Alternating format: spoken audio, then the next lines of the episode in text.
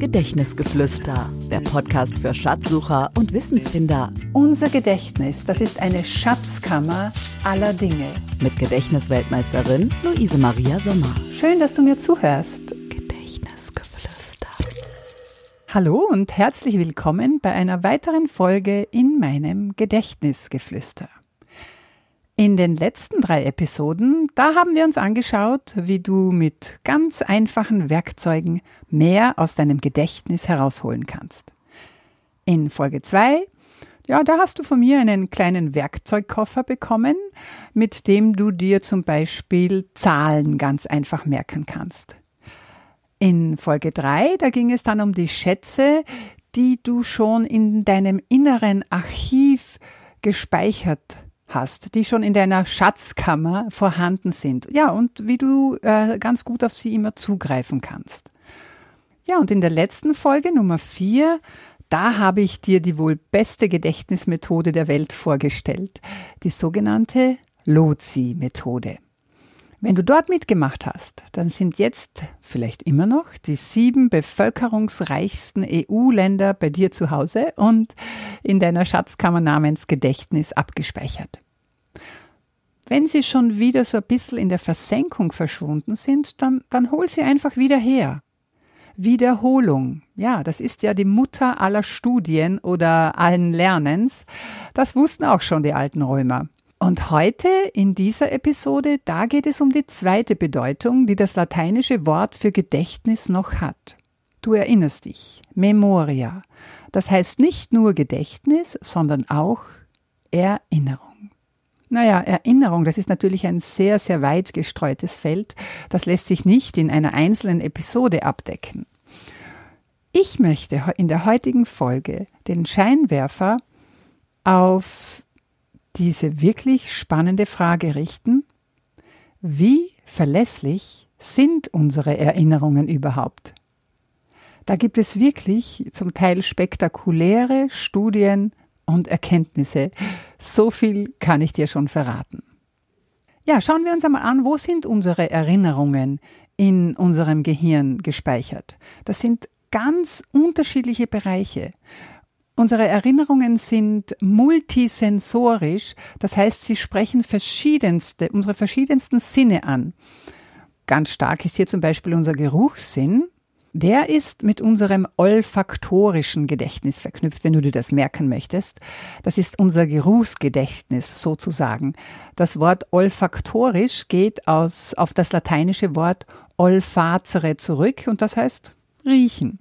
Du kennst sicherlich auch, wie stark und wie abrufsicher dieses olfaktorische Gedächtnis ist.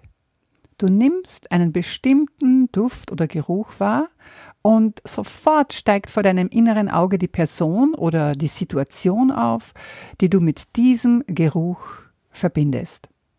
Also bei mir ist das zum Beispiel eine ganz bestimmte Sonnencreme, die ich vor vielen, vielen Jahren als damals ich denke mal, zwölf- oder dreizehnjährige Luise auf meinem allerersten Skikurs mit hatte. Delial hieß sie, so eine gelbe Tube. Und als ich dann, das war in so einer ganz kleinen Hütte in der Innerkremse in Kärnten, und als ich dann 30 oder 40 Jahre später einmal wieder den Geruch dieser Sonnencreme zufällig in der Nase hatte, stieg sofort diese kleine dunkle Hütte vor meinem inneren Auge auf, dieses dieses enge Zimmer mit den Stockbetten, wo wir Mädchen da drinnen waren, und auch mein Gefühl damals von Heimweh, das ich hatte, muss ich wirklich dazu sagen. Und ich habe das jetzt schon lange nicht mehr getestet. Ich bin überzeugt, wenn ich diesen Geruch jetzt in diesem Moment wieder vor die Nase bekommen würde, es würden sofort wieder diese Erinnerungen aufsteigen und diese sind auch meistens wirklich unverfälscht. Genauso wie man das damals empfunden hat, kommt das dann auch wieder hoch. Ja, nehmen wir jetzt einmal an, wir schicken so eine Suchmeldung nach einer Erinnerung ganz bewusst an unser Gehirn. Also im Sinne von, also bitte finde mir jetzt diesen Urlaubsort da vom letzten Jahr auf dieser griechischen Insel oder wo auch immer. Oder bitte schicke mir den lateinischen Begriff für das Geruchsgedächtnis. Wie heißt der schon schnell? Ja, und wenn alles gut geht, werden wir dann für das Herholen dieser Erinnerung mit den dafür zuständigen Netzwerken verbunden. Und, und sie kommt und sie ist da und steht uns zur Verfügung. Aber, und jetzt kommt das große, spannende Aber. In unserem Gehirn sind unsere Erinnerungen als Bilder in bestimmten neuronalen Netzwerken abgespeichert. Das ist sicher. Doch exakt dieselben Netzwerke sind auch für unsere Fantasie zuständig. Ist ja auch irgendwie logisch, denn wenn wir uns in unserer Fantasie etwas vorstellen, dann stellen wir ja wortwörtlich, wie das Wort schon sagt, ein Bild vor unser geistiges Auge hin. Und das ist tatsächlich auch wirklich im selben neuronalen Netzwerk abgespeichert und deshalb können hier manchmal auch Vermischungen, Vermengungen entstehen zwischen echter, wahrhaftiger Erinnerung und unserer Vorstellung davon. Denn beides fühlt sich ja irgendwie gleich an. Wir haben beides in Bildern in unserem Gehirn gespeichert. Ich weiß nicht, wie es dir da geht, aber ich kenne das sehr gut von mir selbst. Da fällt mir zum Beispiel ein, ach ja, dem oder der XY, der muss sich, ah ja, der, der muss sich heute um oder spätestens morgen unbedingt noch so ein, ein, ein Danke-E-Mail schreiben, eine Nachricht schreiben. Und ich stelle mir schon im Geist vor, was da hineinkommt. Auch gute Ideen fallen mir ein. Und dann mache ich es nicht gleich, sondern gehe zu anderen Dingen über und irgendwie ist dann der Tag vorbei und vielleicht am nächsten Tag fällt mir plötzlich aus heiterem Himmel ein, habe ich nun oder habe ich nicht? Und ich bin mir wirklich nicht ganz sicher, ob ich mir das nur wirklich so intensiv vorgestellt habe oder ob ich es tatsächlich getan habe. Denn was mir sonst hilft beim Merken, dieses wirklich intensive Denken in Bildern, das ich ja auch äh, praktiziert habe und in dem ich auch wirklich gut bin, das fällt mir hier sozusagen in den Rücken. Und ich verstehe auch warum, weil wir ja gehört haben, dass das in denselben Arealen abgespeichert wird. Für mich habe ich deswegen erkannt, was hier der einzig mögliche Weg ist. Erstens, mir die Dinge nicht nur vorzustellen, sondern am besten gleich auch zu machen. Dann komme ich nachher nicht in dieses Dilemma. Und zwar so bewusst wie möglich zu machen mit meiner ungeteilten Aufmerksamkeit. Denn geteilte Aufmerksamkeit, das wissen wir alle, ist halbes Gedächtnis. Und wenn ich das dann so mache, dann stellt sich diese Frage nicht, habe ich oder habe ich nicht. Dann weiß ich mit hundertprozentiger Überzeugung und Sicherheit, dass ich es getan habe. Aber könntest du dir vorstellen, dass du mit genauso hundertprozentiger Sicherheit überzeugt bist, dass du etwas gemacht hast und du kannst es sogar in allen Details schildern, obwohl, und jetzt kommt's, du es definitiv nicht getan hast? Bemerkenswert. Ja, das ist tatsächlich passiert. In einem spannenden, spektakulären Experiment an der University of British Columbia in Kanada hat die deutsch-kanadische Rechtspsychologin Julia Shaw das bewiesen. Sie beschreibt es auf faszinierende Art und Weise in ihrem Buch Das trügerische Gedächtnis, wie unser Gehirn Erinnerungen fälscht. In diesem Experiment wurde den Studenten, Freiwilligen, die sich dafür zur Verfügung gestellt hatten, bewusst suggeriert, dass sie Dinge in ihrer Jugend erlebt hatten, die absolut nicht passiert waren. In diesem Experiment hat Julia Shaw den Teilnehmerinnen und Teilnehmern bewusst falsche Erinnerungen eingepflanzt. Und wie das dann ausgegangen ist, erzähle ich dir am Ende. Zuerst, wie ist sie vorgegangen? Sie hat den Teilnehmern erklärt, es geht um ihre emotionale Erinnerungsfähigkeit, um eine emotionale Kindheitsstudie sozusagen. Sie schickte den Eltern einen Fragebogen, in dem sie ihr ganz reale emotionale Erlebnisse dieser Teilnehmerinnen und Teilnehmer schilderten, also wirklich tatsächlich vorgefallene Mobbingfälle in der Schule oder ein Ohnmachtsunfall im Urlaub und so weiter. Und beim ersten Treffen dann baute sie Vertrauen auf, sprach mit diesen Teilnehmerinnen und Teilnehmern über diese emotionalen Erlebnisse der Kindheit. Sie wusste Bescheid über viele Details und sie baute so Vertrauen auf. Und dann pflanzte sie den Probanden ein Ereignis ein, eine Straftat zum Beispiel, die sie angeblich begangen hatten, aber die absolut erfunden war. Ja, ein Diebstahl zum Beispiel. Bei anderen war es ein Angriff durch ein Tier oder der Verlust einer hohen Geldsumme. Also ein Erlebnis, das tatsächlich niemals stattgefunden hatte.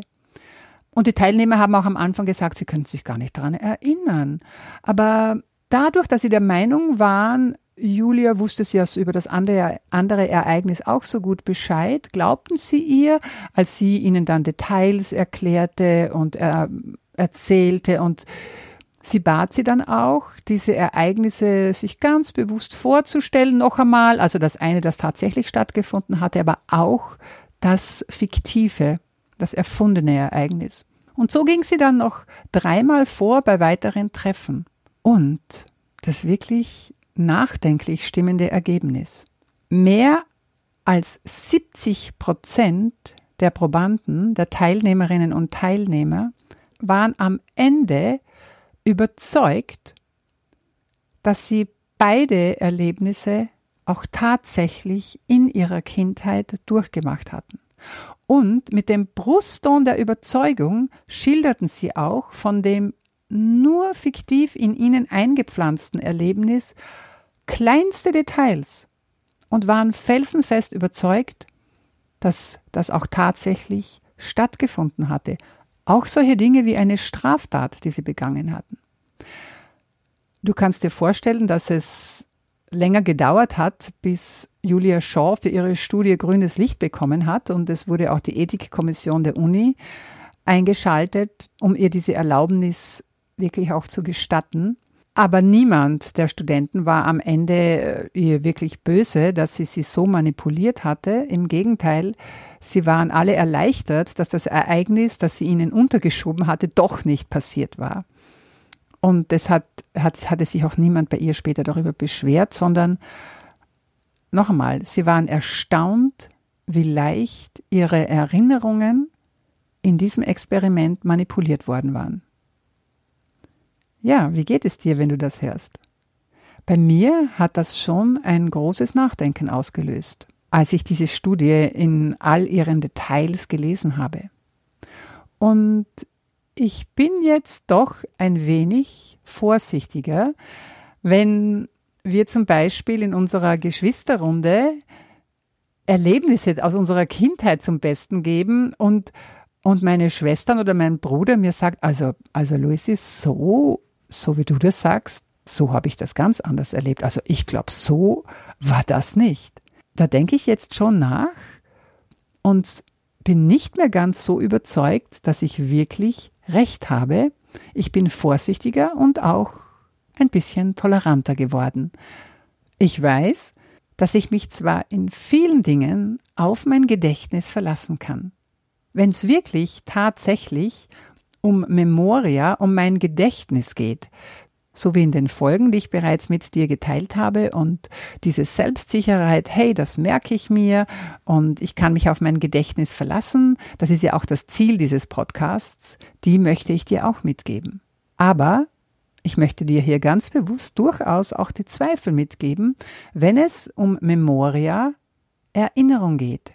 Sei manchmal auch bereit, dich zu hinterfragen, zum Beispiel in einem Streitgespräch mit einem Freund oder einer Freundin, wenn er oder sie felsenfest davon überzeugt ist, dass ein Ereignis so und nicht anders abgelaufen ist und du völlig gegenteiliger Meinung bist. Es könnte sein, dass ihr beide recht habt. Das habe ich mir gemerkt. Was nimmst du aus der heutigen Folge mit? Zwei Schwerpunkte.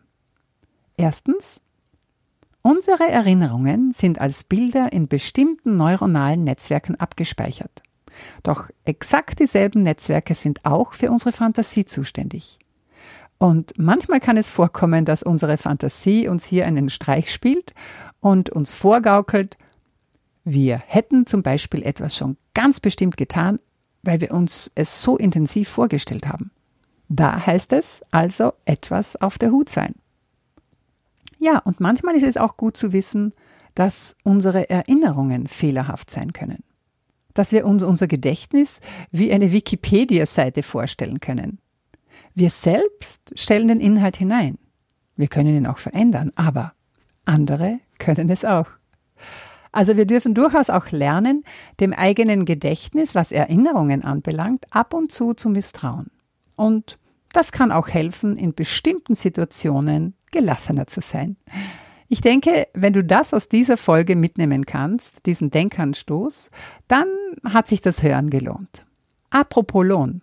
Wenn dir mein Podcast gefällt, dann freue ich mich sehr über deinen Lohn in Form von Sternen auf Apple Podcasts bzw. iTunes oder wo immer du ihn hörst.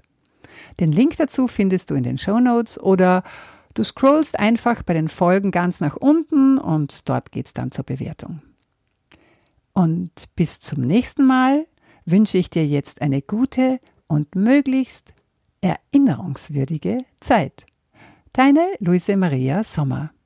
Das war Gedächtnisgeflüster, der Podcast für Schatzsucher und Wissensfinder von und mit Gedächtnisweltmeisterin Luise Maria Sommer.